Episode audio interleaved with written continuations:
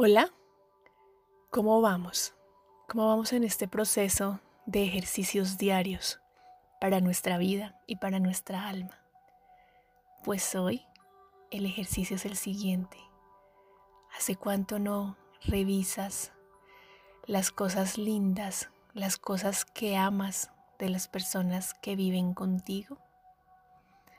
Y si vives solo, entonces de esas dos o tres personas, a las que más amas en esta vida. No te pido más, no tienen que ser 20 personas, 50, sino esas que viven contigo hoy o las que definitivamente más están en tu corazón. Y el ejercicio para hoy es reconocer esos valores que tiene esa persona. Y también es sentarte un rato y coger papel y lápiz para en un papel plasmarlo. ¿Qué tal si lo plasmas? Haces una pequeña lista, no mejor, una gran lista de todo lo que amas de esa persona.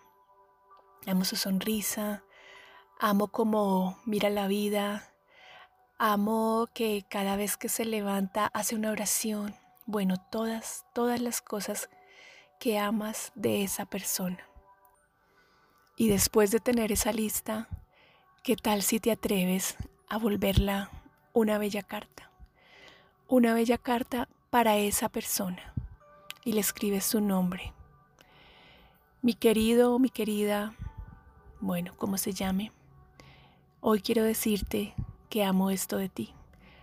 Amo cuando vienes y me abrazas, amo muchas, muchas cosas. Sería genial que esa lista fuera muy larga. Entonces, ¿qué pasaría en tu vida si solo por hoy reconozco lo que amo de las personas que tengo a mi alrededor y lo reconozco para ellas, se los hago saber. Como les decía, a veces las cartas transmiten cosas porque hace cuánto realmente no hacemos una carta para alguien tal vez en nuestra adolescencia, con un amor de adolescente. Pero, ¿y si lo hacemos ahora? ¿Hace cuánto no le hacemos una carta a nuestro hijo o a nuestra pareja? ¿Te atreves? ¿Qué pasaría si esa persona hoy recibe una carta tuya diciéndole las cosas lindas que amas de esa persona? Sería interesante, ¿cierto? Bueno, pues ese es el ejercicio para hoy.